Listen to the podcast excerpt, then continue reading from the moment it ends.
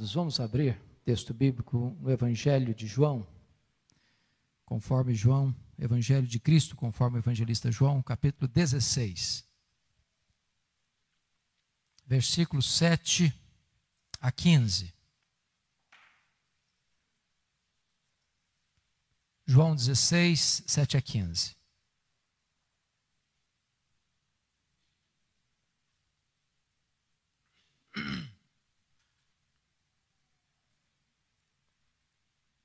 Mas eu vos digo a verdade: convém-vos que eu vá, porque se eu não for, o consolador não virá para vós outros. Se, porém, eu for, eu vou-lo enviarei. Quando ele vier, convencerá o mundo do pecado, da justiça e do juízo. Do pecado, porque não creem em mim. Da justiça, porque vou para o Pai, e não me verei mais, e não me vereis mais do juízo, porque o príncipe deste mundo já está julgado. Tenho ainda muito que vos dizer, mas vós não podeis suportar agora. Quando vier, porém, o Espírito da Verdade, ele vos guiará a toda a verdade. Porque não falará por si mesmo, mas dirá tudo o que tiver ouvido e vos anunciará as coisas que hão de vir.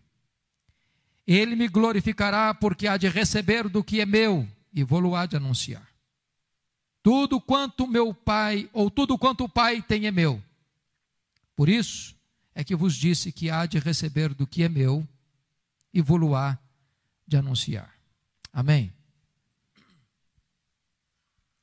Eu gostaria de meditar nesta noite sobre o tema a ação do Espírito Santo na vida da igreja.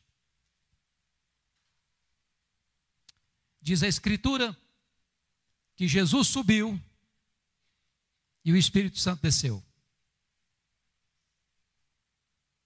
E desceu para ficar para sempre com a igreja, para habitar com a igreja, para fortalecer a igreja. Desta forma, o Pai que enviou o Filho, o Filho que executou o propósito do Pai, agora o Filho retorna ao Pai e envia o Espírito Santo, o outro consolador, para ficar conosco. E significa que a obra da redenção é uma obra do Deus Pai, é uma obra do Deus Filho e a obra do Deus Espírito Santo. O Pai planejou a sua salvação, o Filho executou a sua salvação e o Espírito Santo aplicou essa salvação no seu coração. Hoje eu gostaria de me deter na obra do Espírito Santo. E eu estou convencido disso. Nenhum de nós estaria aqui se não fosse a obra do Espírito Santo. Não haveria sequer um convertido na terra sem a ação do Espírito Santo.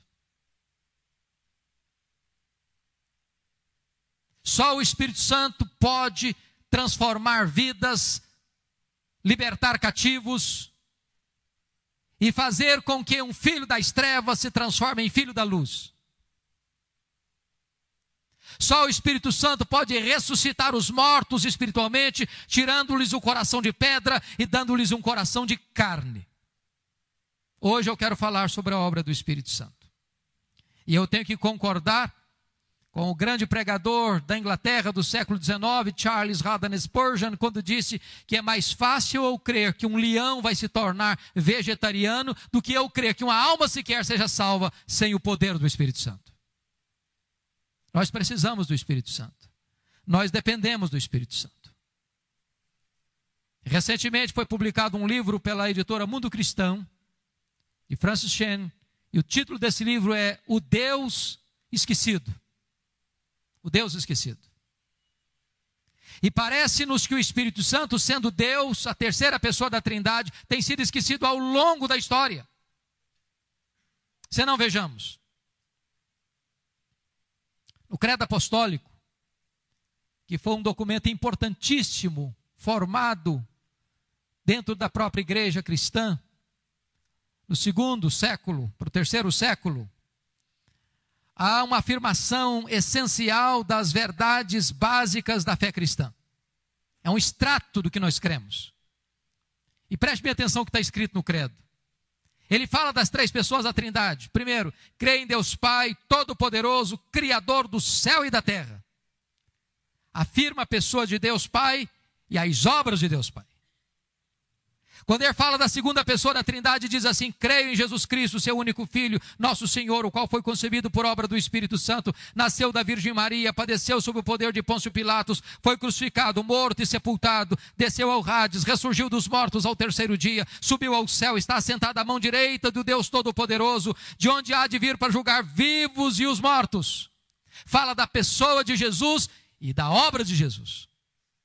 Mas quando o credo vai falar da terceira pessoa da Trindade sobre o Espírito Santo, diz: creio no Espírito Santo. Ponto. Não fala uma palavra sequer sobre a obra do Espírito Santo. Não há nada de errado com o credo apostólico. Ele está certo.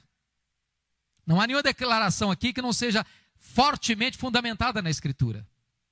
Mas não há a mesma ênfase dada à pessoa do Espírito Santo que foi dada ao Pai e ao Filho, porque não há nenhuma descrição das obras do Espírito Santo.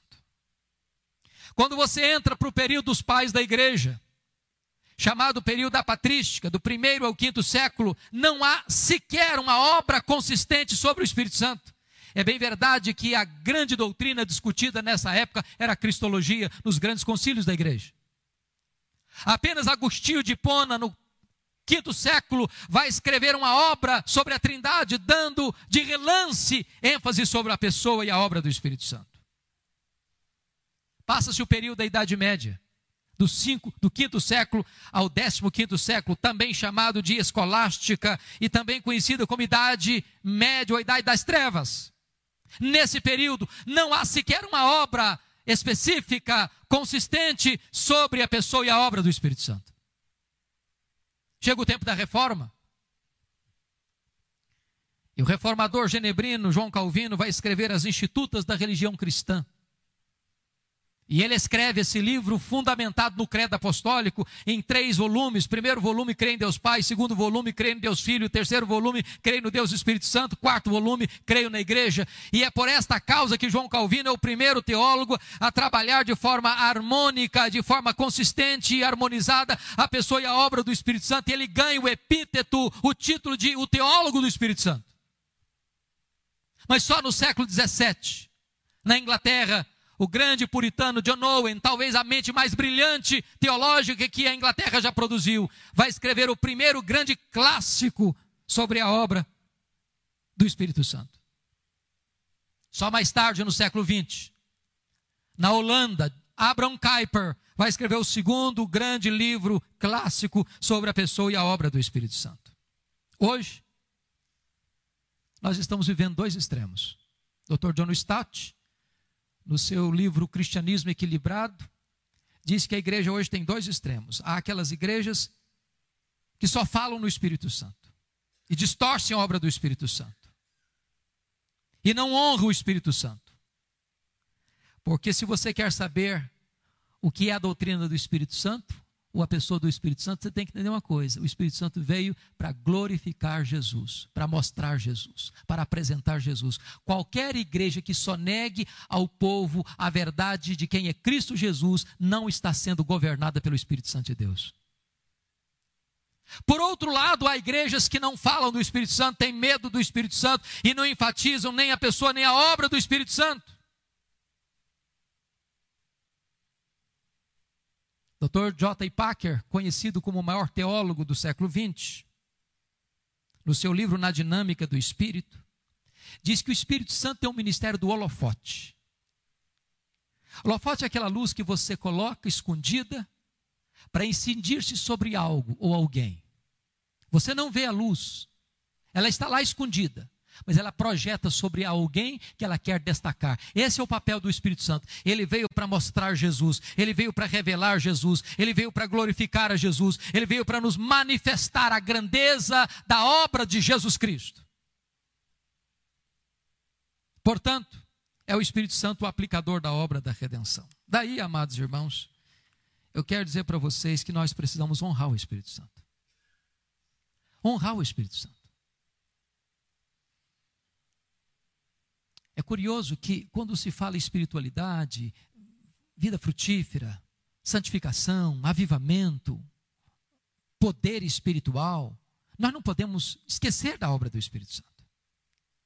E lá no passado, Curiosamente, houve um grupo chamado os Quakers, que deu depois origem a um movimento, e no mesmo pacote do movimento chamado pietista. E esse grupo queria uma vida espiritual. Eles estavam cansados de uma ortodoxia morta, seca, árida. Eles queriam uma experiência com Deus. Mas eles saíram de uma ortodoxia que chamava de ortodoxia morta para um experiencialismo sem ortodoxia. E eles começaram a dizer o seguinte: o que importa não é a verdade subjetiva, o que importa não é a verdade objetiva, o que importa é a verdade subjetiva, é a luz interior no meu coração. O que importa é o que eu sinto, não é o que é. Então eu tenho a minha verdade. E esse experiencialismo subjetivista está dominando tantas igrejas hoje. Milhares de pessoas hoje. As pessoas não querem a Bíblia, elas não querem o que a Bíblia ensina, elas querem o que elas sentem, o que elas querem um arrepio, elas querem um calafrio na espinha, elas querem alguma coisa subjetiva que lhes acalme o coração das grandes tensões da vida, mas elas não querem conhecer e honrar a pessoa do Espírito Santo. Por outro lado, há um grande perigo se negligenciar o Espírito Santo. Um fato, eu explico. Por exemplo, Atos 15. Diz a Bíblia que a igreja primitiva estava diante de uma grande decisão. Os judaizantes queriam que os crentes gentios fossem submetidos aos ritos judaicos para serem introduzidos na igreja, circuncidando as pessoas e obedecendo a determinados rituais religiosos. E os apóstolos e os presbíteros se reuniram para tratar desta matéria e depois que discutiram a matéria à luz das escrituras, tomaram a seguinte decisão: pareceu bem ao Espírito Santo e a nós tomar esta e aquela decisão. O Espírito Santo governa a igreja, ele dirige a igreja, ele é o Senhor da igreja. Ele aponta o caminho da igreja, porque ele veio para nos revelar Jesus. Como recuperar, irmãos, esta liderança do Espírito Santo na vida da igreja? Como ter o poder do Espírito Santo na igreja? Eu vou lhes dizer que não é apenas uma questão de atividade. Há muitas atividades. Às vezes nós queremos fazer a obra de Deus na nossa força, na nossa inteligência, pela nossa capacidade, pela nossa metodologia. E Deus disse na boca do profeta Zacarias: Não é por força, não é por poder, é pelo meu espírito, diz o Senhor dos Exércitos. Um dia o profeta Eliseu deu uma ordem ao seu jovem Giazi diante de um fato grave de um menino que havia acabado de morrer, e o profeta disse: Vai, Geazi, corre, bota esse bordão profético no rosto do menino morto. E diz a Bíblia que Geazi correu e botou o bordão profético no rosto do menino morto, e o menino continuou morto. O problema não era o bordão, o problema é quem carregava o bordão. Eu tenho que concordar com o metodista do século XIX, M. Bounds, quando ele diz que hoje estamos à procura de melhores métodos e Deus está à procura de melhores homens, de homens cheios do Espírito Santo. Deus não unge métodos, Deus unge homens, Deus unge você, Deus unge a mim. E o Espírito Santo veio para essa finalidade. Portanto, eu convido você agora para examinar comigo, para conhecermos a obra do Espírito Santo. Em primeiro lugar, irmãos, o Espírito Santo veio para convencer o homem de pecado. Não haveria nenhuma pessoa consciente de quão pecador ela é, a não ser que o Espírito Santo opere no seu coração. Se o Espírito Santo não agir em você, você vai ter a síndrome de Laodiceia. Você vai olhar no espelho e dar nota máxima para você mesmo. Você vai olhar no espelho e vai dizer: Eu sou um narcisista, eu amo a mim mesmo, eu estou empolgado comigo mesmo, eu estou apaixonado por mim mesmo, eu sou uma pessoa maravilhosa. E pode dizer uma coisa: qualquer crente que vive se elogiando ou tecendo altos e rasgados elogios a si mesmo, não tem certamente a obra do Espírito Santo agindo na sua vida, porque o papel do Espírito Santo é convencer a você e a mim de que somos pecadores e carecemos da graça de Deus.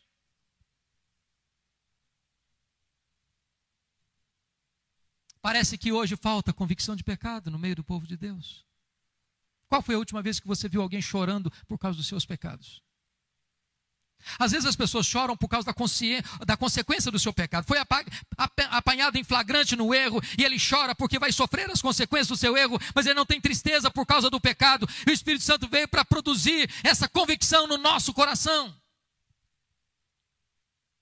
Você sabe que o pregador mais famoso e conhecido nos Estados Unidos hoje, Joe Austin, que prega para uma grande multidão, todos os domingos, ele diz declaradamente: Eu não prego na igreja sobre pecado. Isso não dá ibope. Isso fere as pessoas. Isso machuca as pessoas. Eu prego aquilo que faz bem, eu prego aquilo que agrada. E as pessoas dizem, mas eu passei uma semana tão apertada, tão difícil, para que eu vim pregar para falar sobre pecado, sobre transgressão? Eu quero um negócio gostoso, eu quero uma panaceia que alivie a minha dor. O problema é que aqueles que não pregam sobre o pecado também não oferecem às pessoas a esperança da salvação. O Espírito Santo veio para convencer o mundo do pecado, da justiça e dos juízos. Isso me lembra daquele pregador chamado para uma conferência na igreja. E quando ele estava entrando, alguém puxa o paletó e disse: Olha, Fulano, você vai pregar aqui hoje, você não conhece a igreja, mas por favor, vá devagar.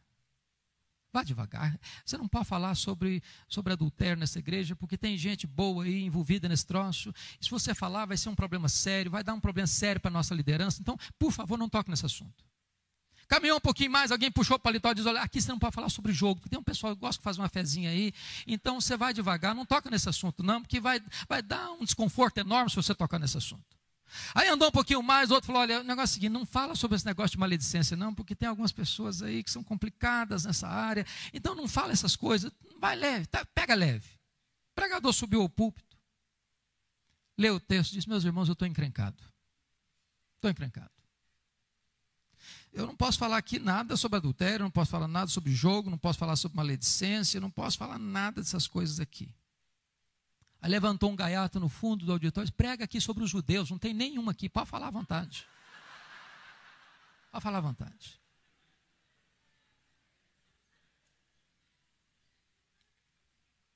O papel do Espírito Santo é convencer o homem do pecado, da justiça e do juízo. Se você ainda não está triste por causa do seu pecado, você precisa desesperadamente do Espírito Santo na sua vida. Espírito Santo, em segundo lugar, quem regenera, queridos.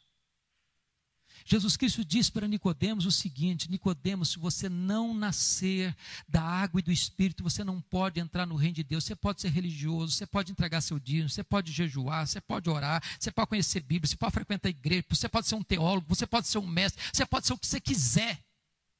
Mas se você não nascer de novo, você não pode entrar no reino de Deus.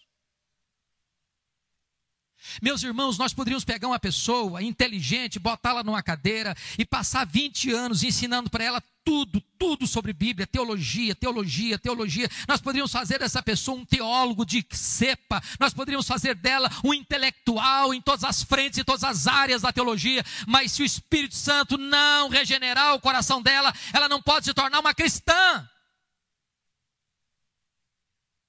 A igreja não pode regenerar uma alma sequer, só o Espírito Santo pode fazê-lo. Por isso nós precisamos do Espírito Santo, nós dependemos do Espírito Santo. É por isso que Charles Haddon Spurgeon, quando ele pregava todos os domingos na sua igreja, ele ia subindo os degraus do púlpito e dizendo: Eu creio no Espírito Santo, eu preciso do Espírito Santo, eu dependo do Espírito Santo, porque eu tenho convicção disso. De nada eu adianta falar aqui se o Espírito Santo não agir aí no seu coração, aplicando essa palavra ao seu coração. Nós precisamos do Espírito Santo. E Jesus Cristo diz que o Espírito Santo é como um vento, ele sopra onde quer. Você não sabe de onde ele vem, você não sabe para onde ele vai. Assim é todo aquele que é nascido do Espírito. Você pode medir a velocidade do vento, mas você não pode impedir que o vento sopre. Você não pode mudar a direção do vento. O Espírito Santo é livre, o Espírito Santo é soberano, o Espírito Santo é misterioso. Ele opera aqui, ele opera na rua, ele opera no campo de futebol, ele opera onde quiser, porque ele é Deus e nós precisamos entender isso. Dependemos do Espírito Santo de Deus. Terceiro lugar, o Espírito Santo, queridos irmãos, é aquele que habita em nós. Ele habita em nós. Já parou para perceber isso? Que nem os céus dos céus podem conter Deus, e agora Deus vem morar em você?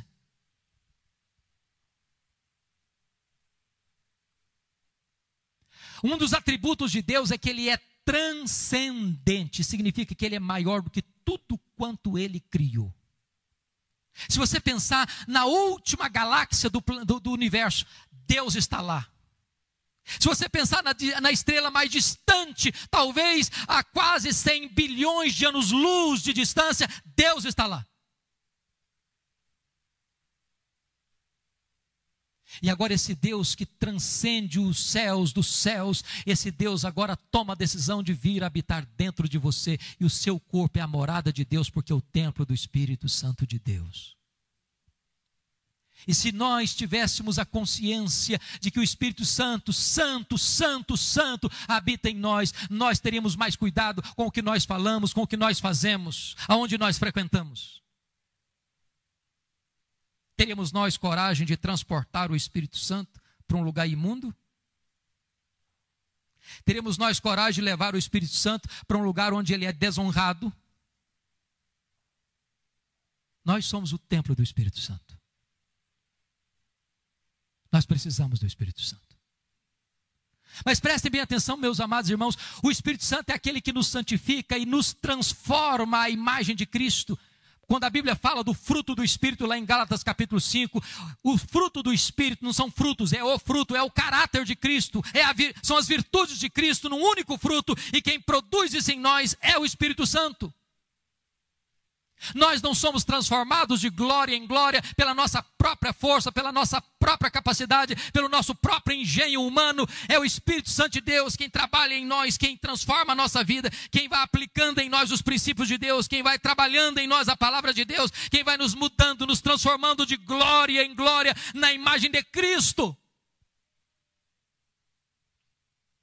Qualquer religiosidade transformadora fora do poder do Espírito Santo vira farisaísmo. O pode não pode, o faz não faz, o faz não faz, o toca não toca. Mas o Espírito Santo muda a nossa vida, não de fora para dentro, não com verniz, não com mudança externa, não com caiação humana. Ele muda a nossa vida por dentro, ele transforma a nossa vida, nos dando um novo coração, uma nova mente, uma nova vida, uma nova natureza, uma nova família, uma nova pátria.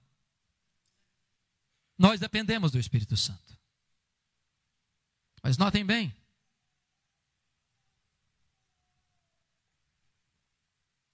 O Espírito Santo é aquele único que pode dar a você a certeza de que você é uma pessoa salva. É o Espírito de Deus que testifica com o seu Espírito que você é filho de Deus. E nesse quesito há dois grandes perigos, pastor Edival. Dois grandes perigos. O primeiro perigo é o perigo da pessoa ter a salvação e não ter a confirmação.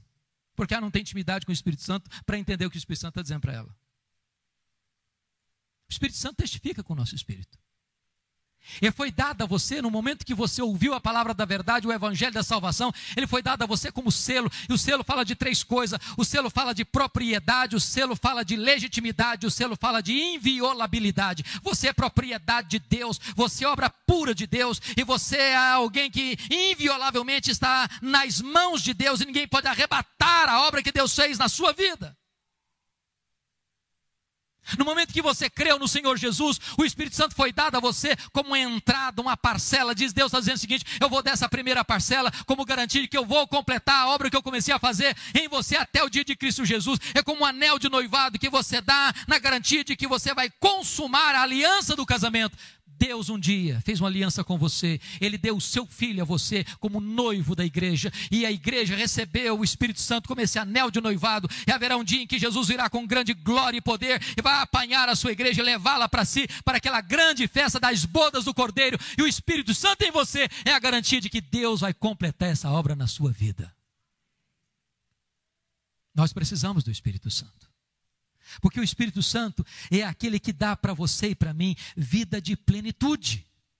Jesus Cristo disse lá em João 7 o seguinte: Em verdade, em verdade vos digo, quem crê em mim, como diz a Escritura, do seu interior fluirão rios de água viva.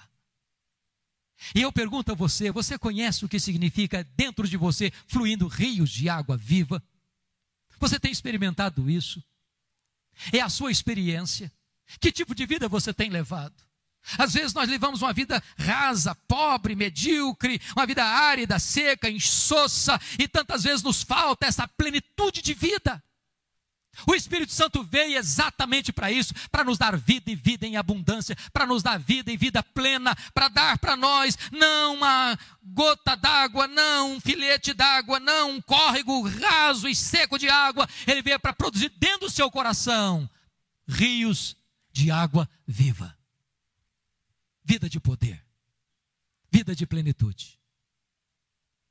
Mas, meu amado irmão, o Espírito Santo, é aquele que está em você intercedendo por você, porque ele assiste a você nas suas fraquezas.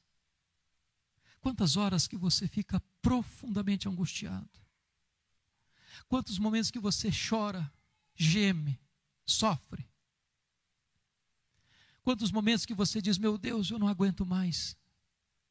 Quanta dor, quanta angústia, quanta tristeza, quanto pesar. E o Espírito Santo vem então alivia sua carga, enxuga suas lágrimas, terapeutiza sua alma, balsamiza o seu coração, cobre com orvalho fresco a doçura da graça de Deus inundando você. E de repente você é inundado por uma paz, por uma alegria, que não sabe de onde vem, porque não vem das circunstâncias, e Deus inunda o seu ser, cobre o seu ser com o consolo do Espírito Santo. Ele é o outro consolador. Mas mais do que isso, queridos, o Espírito Santo nos é dado, diz a Escritura, para nos dar poder. Nos dar poder.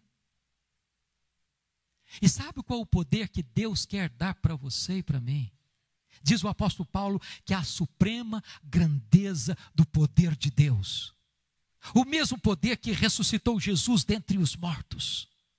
Jesus Cristo, como Deus, homem perfeito, homem perfeito Deus, ele não abriu mão do poder do Espírito Santo. Ele não começou o seu, o seu ministério sem o poder do Espírito Santo. Diz a Bíblia lá em, em Lucas 3 que quando ele estava no Jordão para ser batizado, o céu se abriu, o Espírito Santo desceu. O Pai falou: Este é o meu filho, o meu amado, a ele ouvi. E diz a Escritura que lá do Jordão, cheio do Espírito Santo, ele foi guiado pelo Espírito ao deserto, onde foi tentado pelo diabo. E note você que Jesus não foi levado para o deserto porque o diabo estava no controle. Não, foi o Espírito Santo quem dirigiu Jesus até o deserto para que Jesus triunfasse sobre o maligno lá no deserto. E diz a Escritura que Jesus Cristo, cheio do Espírito Santo, sai do deserto e volta lá para Galiléia e chega na cidade onde ele foi criado, a cidade de Nazaré, e entra na sinagoga e pega o livro de Isaías e lê o seguinte: O Espírito do Senhor Deus está sobre mim, pelo que me ungiu para pregar, para libertar e para curar. E diz Atos 10, versículo 48, é que no poder do Espírito Santo é que Jesus exerceu o seu ministério, libertando os oprimidos do diabo. Jesus não abriu mão do Espírito Santo para fazer a obra que Deus o confiou para fazer. E esse mesmo Espírito, que pode e quer capacitar você e a mim, para vivermos uma vida maiúscula, superlativa, abundante, para a glória de Deus. A igreja primitiva entendeu isso. Entendeu isso. Porque antes de partir, Jesus Cristo reuniu seus discípulos e disse particularmente para eles: Eu não quero que vocês saiam da cidade de Jerusalém. Vocês vão ficar aqui. E eu posso lhes garantir que o último lugar que aqueles homens queriam ficar era em Jerusalém. Ali eles falharam ali eles fracassaram, ali eles fugiram, ali eles envergonharam o Senhor, ali Pedro negou Jesus. Todos fugiram. Mas Jesus Cristo disse: vocês vão ficar aqui, até que do alto vocês sejam revestidos de poder. E Jesus Cristo então vai dizer para eles: Pois não muito depois destes dias vocês serão batizados com o Espírito Santo. E eles perguntaram: Mas Senhor, vai ser nesse tempo que o Senhor vai restaurar o reino a Israel? E Jesus Cristo responde para eles: Não vos compete saber nem tempos, nem épocas, nem cronos, nem kairós. Aquele tempo Deus reservou pela sua exclusiva autoridade, mas vocês receberão o poder do Espírito Santo e vocês serão minhas testemunhas, tanto em Jerusalém como em toda a Judéia e Samaria e até os confins da terra. E eles então compreenderam essa verdade, e diz a Escritura que eles permaneceram unânimes, todos eles em oração, por dez dias, por dez dias, quando o Espírito Santo rompeu os céus e desceu sobre eles. E naquele dia, quando Pedro pregou, quase 3 mil pessoas foram convertidas. E essa igreja pedia mais e mais do poder do Espírito Santo. E quanto mais luta essa igreja enfrentava, e quanto mais crise chegava, e quanto mais batalha se esboçava no horizonte, mais essa igreja reclamava, mais essa igreja recebia do poder do Espírito Santo. E aqueles homens incultos revolucionaram Jerusalém, revolucionaram Samaria, revolucionaram a Galileia, revolucionaram o mundo. Esse mesmo Espírito está à sua e à minha disposição. Nós precisamos conhecer o Espírito Santo. Nós precisamos obedecer o Espírito Santo. Nós precisamos honrar o Espírito Santo. E eu quero concluir, queridos irmãos, fazendo aqui três aplicações práticas. Primeiro, se o Espírito Santo é uma pessoa, e ele é, se o Espírito Santo é Deus, e Ele é. Então, Efésios 4,30 diz assim: Não entristeçam o Espírito Santo. Não entristeçam o Espírito Santo. E como é que você pode entristecer o Espírito Santo? Você pode entristecer o Espírito Santo quando você não vive uma vida de santidade. Porque Ele é santo, santo, santo. Toda vez que você opta em pecar, você está entristecendo o Espírito Santo. Toda vez que você escolhe algo que é contrário à vontade de Deus, você está entristecendo o Espírito Santo. Você entristece o Espírito Santo quando você mente, porque ele é o Espírito da verdade. Toda vez que você mente, o Espírito Santo fica triste porque Ele é o Espírito da verdade, Ele veio para nos conduzir a toda a verdade, e Ele não tem nada com a mentira, e toda vez que você escolhe mentir, você está entristecendo o Espírito Santo de Deus. Como é que você pode entristecer o Espírito Santo de Deus? Quando você vive uma vida medíocre, rasa, árida, seca, pobre, vazia, insípida, fraca. Pois Ele veio para te dar poder capacitação, autoridade, destreza. Como é que você entristece o Espírito Santo?